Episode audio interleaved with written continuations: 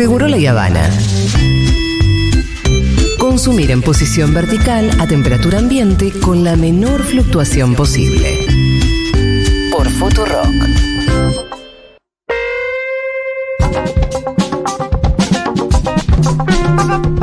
Bueno, muy bien. Santiago Levín está en la mesa, como ya lo dijimos. Eh, momento de la columna. Hola Julia, hola Pitu, hola Fito. Este, bien, muy bien. Una defensa de la psiquiatría. Así es el título de la columna. ¿Por qué? Porque eh, hoy tenía ganas de hablar de la psiquiatría, una disciplina, una especialidad médica en crisis. En crisis desde casi todos los ángulos que la querramos mirar. En crisis epistemológica, desde hace 40, 45 años es muy difícil definir cuáles son los alcances precisos de la psiquiatría, dónde empieza y dónde termina, en relación a otras especialidades vecinas, en relación a la psicología y otras este, disciplinas diferentes. Esto se ve reflejado en una crisis en las clasificaciones en psiquiatría y también eh, una crisis eh, política, es decir, el discurso de la psiquiatría ha perdido muchos escaños, ha bajado varios escalones en, el, este, en la autoridad frente a la sociedad. Eh, está en una crisis de legitimación social porque eh, ha recibido varios embates desde su nacimiento a fines del siglo XVIII hasta ahora. Sus 230 años de existencia ha tenido también embates. En la década del 60 del siglo pasado se hablaba de antipsiquiatría. En este siglo hay un movimiento también parecido. Ahora podemos volver y les cuento de qué se trataba. Y también estamos en una crisis con la psiquiatría ya directamente vocacional. La psiquiatría eh, integra un grupo pequeño pero cada vez más grande y muy preocupante de especialidades médicas que no están siendo elegidas por los médicos recién recibidos. Entonces, por primera vez en la historia. ¿Hay menos psiquiatras? Por primera vez en la historia hay eh, vacantes en las residencias. Mirá. Porque piensen esto: de 100 médicos que se reciben, entrarán en las residencias 15. 20 con mucho, con toda la furia. Es decir, no existe un sistema de residencias. ¿Qué son las residencias? Se inventaron en la década del 60. La residencia se llama formación en servicio. Sí. Eh, otra vez con el lenguaje militar. Pero además existe en todos lados. eh, ¿Del mundo? Del mundo. Mm, No en todos lados, pero en casi todos lados. Se dieron cuenta en la Digamos, década del es un- es algo 50, muy 60, extendido. muy extendido. Que para ser médico tenés que estar ahí. Tenés que tener una formación post de posgrado en donde te enseñen la real realidad de la realidad, porque casi todos los médicos cuando nos recibimos tenemos mucho de teoría y muy poco de práctica.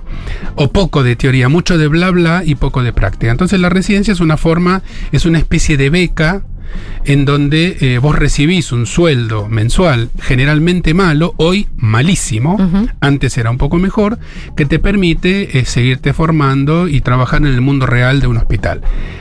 Eh, antes había colas para entrar en las residencias, las privadas y las públicas, había exámenes difíciles, había filtros, y era una notición. Era como haberse salvado de la colimba, pero al revés. Entré en el hospital Alvear mm, en, uno de los cuatro puestos para primer año de residente de psiquiatría, por ejemplo. El Alvear, el Borda, acá en la ciudad de Buenos Aires.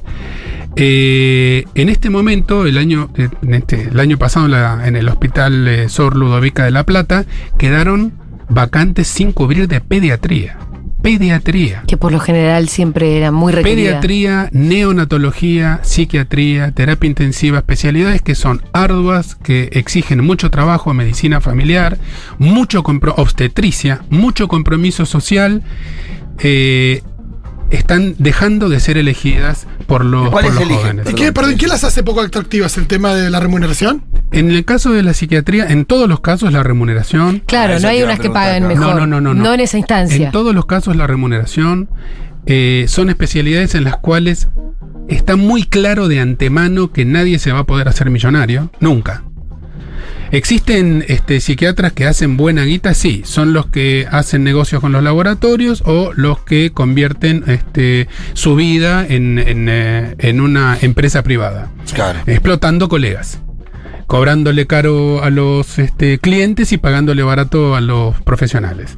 Esa es la única forma de hacer negocio en ¿Cómo el sistema pagando? salud. Comprando y pagando, perdón. Digamos, cobrándole caro a los clientes, si vos pones una ah, clínica... una, una- alguien pone una clínica, ¿no? la clínica, la clínica Mendoza Paz, Sí. este, para los trastornos de ansiedad, entonces todo el mundo quiere atenderse con vos, tenés que cobrar caro la prepaga o en manera particular a los, este, a los clientes, y luego contratar profesionales buenos, pero pagarles poco. Claro. Y te quedas con esa plusvalía este, que es tu ganancia. Es la única forma, los que no hacemos eso, podemos vivir razonablemente bien. Claro, vos sabiendo puedes que no tener una hora acá. muy cara como un buen Sí. eh, terapeuta, pero nunca vas a hacer Juli, una gran vos- diferencia, aunque ¿no? vos multipliques eso por la Sí. máxima cantidad de horas que puedes trabajar por semana, y aunque tu vida no tenga ningún otro interés que ese, ojo, si tu vida no tiene ningún otro interés que ese, yo no quiero atenderme con vos, pero bueno, eso es otro problema. Este, entonces, igual, podés ganar un poco mejor y cambiar el auto, punto, se terminó. Claro, no te compras claro. departamento, No, no, no, ni no. tenés plata en el exterior, ni nada. Así era la medicina hace 50 años. Cuando mi abuelo era médico, que se jubiló antes del premio Nobel de Watson y Crick del ADN helicoidal, la medicina era uno de los ascensores de ascenso social. Valga la Lo- habíamos charlado de esa, de esa historieta de Mafalda, donde el, Sí, el papá de Mafalda se encuentra un señor en la playa, le dice, eh, ¿usted qué es? Eh, y le dice médico y él enseguida lo ve arriba de un, como una especie Como en de un pedestal. monumento, un pedestal. O el sea, otro lo dice. Sí, sí, le dice médico y dice, ah, lo pasa en la playa nos parecemos todos. Todavía sigue teniendo el discurso médico cierto prestigio social, pero, a ver, las universidades se han feminizado. Hoy en día, este, 7 barra 8 de cada estudiante, de cada 10 estudiantes son mujeres, Mira. 75-80%. La carrera de medicina se proletarizó. Hay algunas especialidades que aún siguen siendo atractivas como modo de ganarse la vida, dermatología, Claro. oncología, especialidades que no tienen guardia, no se cubren las guardias eh, porque se pagan poco. Hay una nueva generación con una nueva mentalidad que a mí me parece bárbaro, que dicen, a ver, una guardia de 24 en una clínica de psiquiatría. Todo el viernes, 24 horas, revoleando quilombos, poniendo mi matrícula en riesgo, saliendo como el orto el sábado a la mañana. ¿Y todo por cuánto? ¿Cuánto vale eso por mes? No me alcanza. No, es que la vocación tiene que ser inmensa. No, sí, claro, lo que pasa es que eh, ahí ya estamos entrando en una confusión entre la vocación de servicio y el masoquismo. No, claro, pero por eso te digo, tiene que superar todo el maltrato. Y, y- y no tenés por qué ser un héroe. La gente no Nadie tiene tiene por qué ser, tiene de por qué dejarse serlo, ¿no? maltratar más. Obviamente. Entonces, y además a la psiquiatría se la acusa de ser la menos científica de todas las especialidades médicas, lo cual es cierto. Ahora, vamos por partes, desandando todo lo que acabo de tirar. Este, empiezo a recoger el reel. Punto uno, la medicina no es una ciencia, ni lo fue, ni lo será, ni debería pretender serlo. La medicina es una práctica social científicamente informada, pero salvo que un médico trabaje en investigación científica, lo- el trabajo del médico, de la médica, que es recibir personas, tratar de entender qué les pasa y tratar de ayudarlos para superar un- una crisis de salud, no es hacer ciencia, es hacer asistencia, pero, Pero aplicando para ciencia. eso tiene que manejar un conocimiento científico que aportado por la física, por la farmacología, por la química, por la biología, por la psicología, la antropología, etcétera. El médico no es un científico. Te hago una pregunta, Santiago. ¿Esto es una definición tuya? ¿Es una conclusión a la que vos llegaste o hay una especie de consenso que.? No, no hay un consenso. Ah, es Lo que hay es una ignorancia, porque tampoco es un consenso. Y, Pero este, si yo pongo Wikipedia medicina, ¿qué me, me, me dice ciencia o me dice práctica social? con- Fíjate, no lo sé, no, no lo Wikipedia esto. Lo que sí, este, pertenezco a un grupo que viene discutiendo esto hace un montón de tiempo. Este, No, igual me reinteresa lo que estás diciendo, pero No, necesitaba saber si eras vos o si era como. Hay un montón de gente que está de acuerdo, gente que estudia mucho este asunto. Ahora, eh, no, me parece que no hay mucha discusión. Esto no es discutir si Dios existe o no. La medicina no es una práctica científica. Necesita el conocimiento de la ciencia. La vacunología sí es conocimiento científico y el médico te pone una vacuna. Pero el hecho de sacar una vacuna de la heladera, preguntarte cuándo te diste la última dosis, ponerte un poquito de alcohol en el deltoides y pincharte con la vacuna, ese, todo ese movimiento que es importantísimo, no es ciencia. Es asistencia. Asistencia con un conocimiento científico que vos tenés que tener. El médico tiene que tener una formación científica muy buena, histórica, epistemológica y una formación humanística muy buena. Sí. Muchas veces no se da ni la una ni la otra. ¿Qué pasa con la psiquiatría? La psiquiatría no tiene parámetros biológicos. Alguna vez vendrán. No, este, pido disculpas a quienes escuchan si ven en este último comentario mío un dejo positivista Yo no me caracterizo precisamente por amar al positivismo, pero hay un cerebro, el cerebro es un órgano complejísimo, muy interesante. Si hay mentes, seguro que hay cerebros en algún lugar cercano, como dice un amigo mío, y en algún momento se van a abrir algunos puntos de comunicación entre la neurociencia y la, La y psiquiatría. la psicopatología descriptiva. Por el momento eso no existe. En psiquiatría no hay ningún diagnóstico que se apoye en un parámetro biológico. A ver, profundice lo que está diciendo. Eh, yo te, para hacer, para saber si vos estás anémica, yo te pido un hemograma y si tenés los glóbulos Sí. rojos bajos, Estás tengo el anémica, diagnóstico. punto. Para hacerte eh, un diagnóstico de hepatitis, tengo la clínica, pero tengo también un laboratorio. Para hacer un diagnóstico de masa ocupante cerebral, tengo la clínica, dolor de cabeza, pérdida del equilibrio, pero también tengo una resonancia magnética del cerebro. Sí. Ningún diagnóstico de la psiquiatría, esquizofrenia, paranoia, trastorno de pánico, Se depresión, apoya en un valor de se apoya en un parámetro biológico, ninguno. La psiquiatría sigue siendo una especialidad eminentemente clínica, discutible, polémica, Sí, por eso pa- pasa lo que pasa con los diagnósticos. porque se apoya en clasificaciones que son discutibles. Sí. Y los diagnósticos se hacen solamente con. eh, Con la entrevista. Eso. Ojo, también existe en psiquiatría toda una, una vertiente que es la de las patologías orgánicas que tienen síntomas mentales. Por ejemplo, el cáncer puede debutar como una depresión. Sí. La- el hipotiroidismo puede parecerse a una depresión. El hipertiroidismo puede parecer una crisis psicótica en algunos casos de tormenta tiroidea. Una intoxicación este, o una abstinencia a un tóxico en particular puede parecerse a una descompensación psicótica. Entonces el médico psiquiatra tiene que saber mucho de medicina. Pero no porque esa medicina del cuerpo anatomofisiológico le vaya a aportar herramientas diagnósticas, sino para descartar. Además, para ser psiquiatra, con tenés que, Tenés que ser médico. ser médico es la misma matrícula, la del psiquiatra, que la del neurocirujano o la del pediatra. Es la misma en nuestro país. Yo he visto pacientes, y cualquier colega mío le ha pasado, este, que tres colegas anteriores estaban cambiándole la medicación antidepresiva y la, y la señora tenía una leucemia mieloide aguda. Tenía unas manchas rojas en el brazo que tenía que ir volando a la guardia a hematología. Entonces, esa parte sí sigue siendo biológica porque hay un cuerpo, hay un cerebro. Los psicofármacos hacen eh, impacto en regiones muy discretas del cerebro, aunque no sepamos en el fondo exactamente cómo funcionan porque los puentes teóricos, epistemológicos entre el cuerpo y la mente están en construcción y son muy discutibles. Ahora, ¿te puedo hacer una pregunta? Sí, Si no sabemos exactamente cómo funcionan los psicofármacos en nuestro cerebro. funcionan. Pero ¿cómo se diseñaron? Eh, se diseñaron básicamente se encontraron por casualidad. Eso se llama serendipity. Eh, en el castellano a veces se traduce como serendipia. El primer antidepresivo era originalmente un fármaco que se estaba testeando Sí. como un bacilostático contra la tuberculosis, como un antibiótico contra la tuberculosis. Tuberculosis antes, la tuberculosis crónica, que ahora está volviendo por la pobreza este, la indigencia, entre otros síntomas este, importantes venía con este, mucha depresión. Y esta gente veía que en el esputo, es decir, cuando se analizaban los gérmenes en la escupida del paciente, como un índice de evolución positiva o negativa, el, el recuento de bacilos no mejoraba, pero el ánimo sí. Ah, y si usamos esto para pacientes que estén deprimidos, así empezó. El primer antipsicótico empezó siendo estudiado en la década del 50 en Francia como un disminuidor de la temperatura corporal para usar menos anestésicos. Era un cirujano que trabajaba con un anestesista el que lo descubrió. Después se fueron copiando moléculas. Claro, imagino que se desarrollan y van evolucionando a partir Se de fueron copiando cosas ya moléculas. hechas también. Hay un solo grupo de psicofármacos del cual sabemos perfectamente cómo funciona, para qué, cómo construirlo, que son las benzodiazepinas, que son los más simples, y también los más abusados, los ansiolíticos. Ajá. Alprazolam, clonazepam, diazepam, flunitrazepam, etcétera. Eh, ¿Alplax?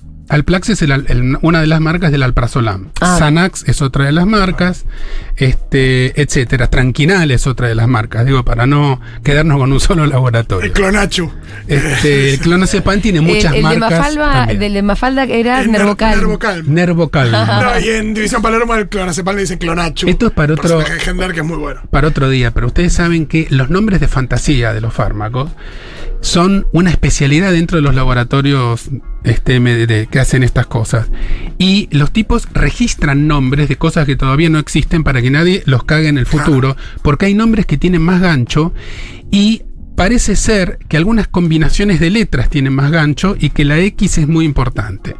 Da, da serio la X. La X, si vos tenés un Xanax que tiene dos sí, X, da bien, da bien. es lo que terminan en AX Sí. este, o Plax. X, y lo que pasa es que X invita, uno piensa mucho en la ciencia. Claro. Con las fórmulas matemáticas también, hay algo ser. por ahí tiene que ver con eso. Ahora, para, para cerrar la columna, dicho todo lo anterior, quiero decir lo siguiente. Igual tenés tiempo, ¿eh? ¿Ah, sí? Sí. Buenísimo. Estás como apurado No porque sé por viniste. hoy viniste de mal humor, por algún motivo extraño. apurado, No Levi, pará. Ya No Pará, Levi. Levi. Como, como dice el psicólogo, ya llega. Tráigale un vasito acá. de agua. Ya estás acá, Levi, ya llegaste. Estamos acá. Gracias, amigos, gracias. Para mí que Síganme cortarle diciendo, nos vemos la Síganme diciendo, díganme que me quieren mucho Te también. queremos mucho, tranquilo. Ahí me Va a quedo estar todo bien. Buenísimo, ya me puse de buen humor. Yo, yo soy fácil. Mensajes para Levi al 1140 660000. Redondeo con esto antes de los mensajes. La psiquiatría, vapuleada, criticada muchas veces con razón. Eh, de- ¿Cuándo? Cuando Para se vos, ¿cuál es la crítica que sí tiene Asidero, por La ejemplo? psiquiatría tiene como una de sus este, terapéuticas la internación, la privación de la libertad. Una privación legal de la libertad. total. Porque si es ilegal, este es, otra historia, no es psiquiatría, es una violación del Código Penal. Esa privación de la libertad es constituye una polémica que requiere. Gracias, Miru. Me vieron tan caliente que la productora me trajo un vasito de agua, gracias. Este es uno de los problemas centrales de la psiquiatría, porque nosotros seguimos internando pacientes, pero generalmente se internan pacientes que no se dan cuenta, que no están en condiciones de darse cuenta que necesitan internarse. Esto es un problema grave, ético, Entonces legal, ahí hay humano. una. Se nos acusa de encerradores, de enchalecadores químicos. Sí. Sí, bueno, se, eso sí. eh, Bueno, ni hablar ot- otras épocas de electroshock y seguramente otras prácticas que la terapia sido- electroconvulsiva sigue teniendo un rol, eh, en algunos casos muy seleccionados de patologías mentales. No es tortura la terapia electroconvulsiva. Ahora, la psiquiatría se usó como método de tortura, sí, en la Segunda Guerra Mundial.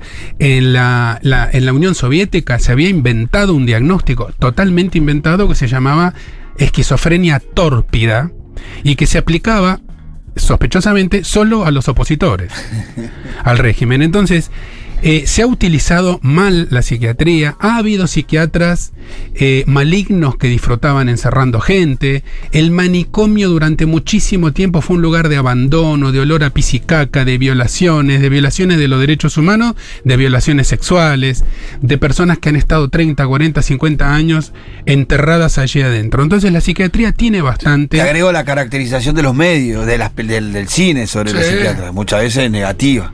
Y al Por lo psiquiatra menos lo- se le los pega... populares eh, mucho miedo a las- al psiquiatra. Se le pega la locura. Por la pastilla. El estigma de la locura se le pega al psiquiatra, la pastilla, el empastillamiento, la sobremedicación. Ahora, hay que decir también, para redondear y para que acá es donde yo quiero llegar, la psiquiatría es una de las disciplinas más nobles que yo conozco. Siempre termina publicitándose lo que está mal, que hoy en día son solo excepciones. Eh, los psiquiatras que yo conozco llevan plata en su bolsillo para ayudar a las personas que han quedado atascadas en las instituciones monovalentes y nadie las pasa a buscar. Yo lo conté ya el año pasado. Eh, en un invierno muy crudo, hace un par de años, en plena pandemia, pacientes que fueron dados de alta con mucha dificultad del borda porque no hay este, instrumentos externos para hacerlo, saltaban el muro de afuera para adentro para, Para buscar volver. un plato de comida caliente en invierno, porque afuera no había nada ni nadie que lo sostuviera. Entonces yo en ese momento, que era presidente de la asociación, preguntaba de qué lado de la pared está el manicomio. Porque el, manicomio está al lado de que te expulsa, no del lado que te recibe. Entonces, la psiquiatría tiene que ver con los este, valores sociales, tiene que ver con qué lugar le damos a la locura en nuestro mundo. Y yo invito a los estudiantes de medicina que están escuchando en este momento, chicos y chicas, piensen si les gusta un mundo mejor, una especialidad con la que se puede construir equidad social, una especialidad que necesita de buenas personas y de buenos corazones, anótense en psiquiatría, la, la especialidad más humanística, donde todavía reina la clínica, la última especialidad donde reina la clínica junto con la pediatría, donde es obligatoria la que- integración. esto de que reine la clínica igual... eh, es bueno y es malo. Te iba a decir, hace un ratito eh, eh, yo eh, te entendí que, que todavía lo que le faltaba era como ese puente Vos con podés el... ser médico, traumatólogo, Sí. especialista en cirugía de mano y no saber nada de literatura, de cine, de personas, de surf. No po- podés no intercambiar una palabra con tu paciente y ser un excelente técnico Sí. que arregla unos huesitos chiquititos. Eh, especialidades que incluyan a la persona total, que tengan un, un enfoque antropológico de la medicina, donde importa la biografía, las ideas, la religión, la vestimenta, la clase social, la subjetividad, lo que la persona dice, pediatría, psiquiatría, obstetricia, medicina de familia, clínica general y algunas otras cosas más si ese médico o médica tiene ganas, pero si no tiene ganas, puede pasárselo por arriba. ¿Cuál es el especialista del hígado? Hepatólogo. Muchas Me especialidades. suena que el hepatólogo también, ¿o no? Puede ser. Eh, lo que pasa es que el hepatólogo es un médico clínico. Ah. Hay, hay especialidades clínicas y especialidades quirúrgicas. Sí, La medicina tiene cinco ramas, nada más. Y todas las otras son este, subsidiarias de estas cinco ramas. Una de esas cinco es la psiquiatría. Eh, la medicina de mujeres, que es la tocogineco, la de chicos, que es pediatría, la cirugía y la medicina de adultos. Todo deriva de ahí. Hay especialidades gemelas, alejadas. Por ejemplo, los urólogos son los que hacen vías urinarias y son cirujanos, y los nefrólogos lo mismo, pero son clínicos. El cirujano cardiovascular este, hace cirugía y el cardiólogo hace clínica. Están muy en contacto. En psiquiatría no existe eso. Así tenemos con los imagenólogos, los que hacen imágenes. Ah, ahí es así. Esa es una especialidad muy buscada, imágenes. Mm. Se presta mucho para el negocio, es muy tecnológica, es muy interesante y te puedes pasar la vida sin ver un paciente si no querés, si te da miedo, si te da fobia. Entonces Solo ves, leyendo imágenes. ves una pantalla. Eh, la revolución que hubo en imágenes en los Y el últimos que te 30 saca la imagen eh, puede ser puede ser un, Un técnico. un técnico, pero puede no, no ser médico. Con una sola excepción, sí. Con una sola excepción en todo el mundo que es la ecografía. La ecografía la hace solamente un médico Ajá. o una médica. Bien, eh, hay un montón de mensajes para Levin, por favor.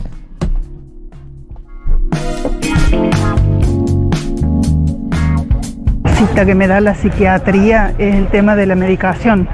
Cuando escucho a alguna amiga que va al psiquiatra en vez del psicólogo, que quizás es una comparación que está mal, de mi parte digo, de ignorancia, eh, digo, bueno, sí, es un médico, o sea, si estás resfriado te van a dar un remedio y si estás triste te van a dar un antidepresivo. Medio innecesario, no sé.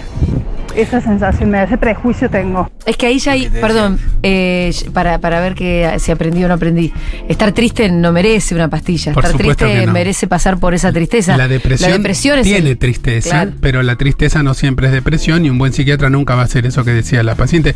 Recién me reía solo porque me acordaba escuchándola a la, la paciente, dije la oyente, este, me acordaba una canción que cantaba Mercedes Sosa cuando yo era chico, dale tu mano al indio, dale que te hará bien. Ajá. Yo pensaba, dale tu mano al psiquiatra. No, Sí. no, no le tenga miedo al psiquiatra. La verdad que hay, las nuevas generaciones de psiquiatras ya no son, como decía recién la oyenta cordobesa. No, pero, pero yo sí em, tengo como muchas historias en la cabeza de gente que odia su medicación y que tiende a, a- a tratar de evitarla. Y entonces después siempre está esta tensión entre volver a caer en la depresión o la esquizofrenia o lo que fuera. Y la medicación que muchas veces te hace sentir medio boludo, Es un- apagado, un tema muy no sentir complejo. nada. Es un tema muy complejo, Juli, porque la medicación bien administrada salva vidas. Sí, sí. Yo sí. lo he visto. eh, Lo hablamos un montón de Realmente salva vidas. Pero al mismo tiempo, a pesar del uso masivo de antidepresivos, la depresión se está convirtiendo en la principal causa de enfermedad en todo el mundo. Entonces, hay algo que no termina de cuadrar entre un dato y el otro. Es como que desde el salto de lo individual a lo colectivo se nos pierde un material filosófico que no terminamos de saber cuál es. Sí, en la atención en la que menciona Julia, siempre va uno escuchando historias de, de- de personas en esa si- situación y demás. Es como si siempre se buscara un equilibrio que algunas personas en- junto a su psiquiatra encuentran Y otras no. otras no, ¿no? Como si hubiera, si hubiera falta de eso, ¿no? De, de encontrar el equilibrio en la medicación justa para, para que el balance es entre, entre lo que provoca la- entre los efectos secundarios y lo que. mm, Y, y, no, y el- bueno, y el mal que se, que se trata de evitar. eh, nada, saca un saldo positivo. Correcto, estoy de acuerdo. Hola a todos, tuve un ataque de ansiedad hace poquito y mi psiquiatra me subió la fluoxetina a una entera por día y me dio un rescate, la mitad de un Alplax de 0,5, lo mejor que me pasó en la vida. Bueno, ahora empieza a llegar la, No, bueno, la oda ni- ni- a la pastita combinada con otra. Psiquiatra no es pasta, por favor. Este, la pasta a mí me gusta con, con pesto y queso rallado. Esto es otra cosa. La medicación eh, se usa a veces, otras veces no. El rol del psiquiatra no es medicar solamente, sino muchas otras cosas más. El psiquiatra tiene un rol psicoterapéutico este, insolayable. Te va a gustar este mensaje, Santiago. Estoy terminando la carrera de medicina y la verdad que es que Santiago me da muchas ganas de seguir psiquiatra. Mira qué Adelante, lindo. A ver, más mensajitos de Bien. audio. Hola chicos, ¿cómo están? Soy fonoaudióloga y mm, me encanta que esté mm, Santiago hablando de estas cosas. Yo tuve mm, eh, que pasar por una depresión y me costó muchísimo encontrar un psiquiatra que empatice conmigo, que me quiera escuchar y que no me quiera medicar al toque. Eh, hizo un largo camino hasta que pude encontrar una psiquiatra que me acompaña eh, en el proceso, junto con mi psicóloga también. Eh, pero la verdad es que sí, eh, confirmo todo porque he trabajado en hospitales públicos. Eh, y bueno, creo que toda esta caracterización que hizo también aplica para, para la fonobiología. Así que gracias por esta columna, les quiero. Bueno, pero Me ves que en ella también se escuchaba un dejo, una, una resistencia a Me la encanta, pastilla. está bien, la resistencia está bien, nadie quiere entregarse este con las manos atadas a nada. Yo, en salvo cambio- algunas prácticas sexuales consensuadas. Eh, yo a la, a la mm, a la oyenta esta hay varias cosas que dijo que son perlitas. Una que dijo que la quiero subrayar es tuve que atravesar un episodio depresivo. Me encantó, me encantó, porque a veces esas cosas son inevitables. Entonces, este, no es un accidente, un piedrazo que te cayó en la cabeza. Tuvo que pasar por una situación vital que la condujo por esos callejones y necesitó ayuda. Es humano necesitar ayuda. Los seres humanos no sobrevivimos, no aprendemos a hablar ni a caminar si no recibimos ayuda. Y les médiques somos sucedáneos de los padres que te reciben cuando vos naces. También me pareció importantísimo que la fonoaudióloga dijera que tuvo que buscar su psiquiatra hasta encontrarlo. Eso es una práctica que yo estimulo mucho. No quedarse en lugares donde uno no se siente cómodo y menos todavía si el tema para tratar es muy delicado. Hola Santiago, te abrazo fuerte, te quiero, te escucho y quiero decirte que a mí mi psiquiatra y la mm, paroxetina me salvaron la vida. La paroncetina. Paroxetina es uno de los primeros antidepresivos inhibidores selectivos de la recaptación de serotonina, los ISRS. No entendí nada de lo que acabas de decir. Es, es una clasificación de antidepresivos, perdón, este, me fui al carajo. Eh, es, es, es, es cierto. Hay situaciones en las cuales los psicofármacos te pueden hundir Mm. y otras situaciones en las cuales los psicofármacos te pueden salvar. La diferencia entre una situación y la otra es un buen o un mal psiquiatra. Exacto. Eso a mí me da bastantes nervios. Bueno, si vos te subís a un avión para viajar de acá hasta Madrid, este, Es difícil que el piloto la pifie. Mm, se podría discutir eso. Es difícil este, que el piloto la Pero pifie. la mayoría de los psiquiatras eh, no la pifian. No la sé. mayoría no la pilla. ¿No? ¿No? no, no, no, no. Yo este, mm, pediría algunas. Es más, yo estoy siempre metido en alguna. En actividades que tienen que ver con la formación de psiquiatras. Yo fui presidente de la única asociación de psiquiatras del mundo que tiene una escuela de formación de psiquiatras, que es APSA. En este momento, el 25% de los psiquiatras que ejercen en Argentina, que son más o menos 5.000, ha pasado por las aulas de APSA. Así que hay una. Tengo que ver este, la asociación a la que yo pertenezco con qué contenidos hay en la formación de los psiquiatras. Pero después. Hay muchas otras cosas que discutir de la formación de grado de los médicos, de la remuneración, del estatus de personal de salud, etcétera, etcétera, etcétera. Eh, tengo un montón de mensajitos más. Hay mucho Levin te amo, Levin te Leo acá. queremos. Soy bipolar, tuve un intento de suicidio, dice Mariela. Mi vida anterior a eso fue una locura hipomaníaca de mucho sufrimiento mío y de mi pareja. Hoy agradezco haberme cruzado con mi psiquiatra y agradezco mi medicación que me dan una vida tranquila y funcional. Basta de prejuicios con la psiquiatría. Basta de prejuicios, absolutamente. la- la- el trastorno bipolar es un trastorno de curso crónico que requiere una nivelación que solo se puede obtener tomando una medicación de manera prolongada. ¿Qué medicación? Hay que elegirla con cuidado para cada uno. ¿Qué dosis? Tiene que ser la mínima necesaria para tener la menor cantidad de efectos adversos. Pero esa, esa oyenta tiene una vida de mejor calidad gracias a la psiquiatría. Con este cierro, porque ahora sí nos quedamos sin tiempo, pero acá me parece importante porque Sof acaba de darse por diagnosticada. Dice, Levin, te queremos. Acaba de tirar un datazo. Que nunca en 18 años de diagnóstico me habían dicho, tengo hipotiroidismo y siempre sentí que tenía depresión y me encontraba muchas señales que me alarmaban. No sabía que podía venir desde mi hipotiroidismo, gracias. Bueno, eso no es este, ningún datazo, eso lo sabe cualquier médico. Pero no cualquier se lo dijeron nunca, no, te de digo- cuarto año de la facultad. Sí. Eh, lo que hay que hacer, la, la tiroides es una glandulita muy chiquitita que está en el cuello. ¿Y cómo ella nunca se lo Atrás dijeron tiene las lo paratiroides. La tiroides regula lo que se llama el metabolismo basal. La hormona tiroidea es una hormona este, esteroidea que actúa en el, en el núcleo del celular y que regula el metabolismo basal. Es como el Orbis a botonera. Es el, si vos tenés el calefón al máximo o lo tenés al mínimo, podés salir el agua, puede salir fría o demasiado caliente. Eso hace la velocidad con la que se queman las calorías, la regula la glándula tiroides. Si la esta oyenta tiene un hipotiroidismo, tiene que tener un buen endocrinólogo que le regule exactamente la levotiroxina ex- ex- exógena que viene a reemplazar la que no se fabrica bien en su tiroides. Y esa dosis a veces es muy artesanal. A veces es un cuartito de pastilla, a veces Sí. una pastilla y cuarto, a veces no se toma los domingos, pero sí los lunes, pero no los sábados, un día sí, dos días no. A eso hay que llegar con el este, endocrinólogo hasta que el laboratorio venga normal y la persona regularice su metabolismo Claro. y su estado de ánimo. Claro. Hay un montón de mensajes sin leer y sin escuchar. Les pedimos disculpas, pero nos quedamos sin tiempo. Hasta el lunes que viene, Santi. Besos, gracias.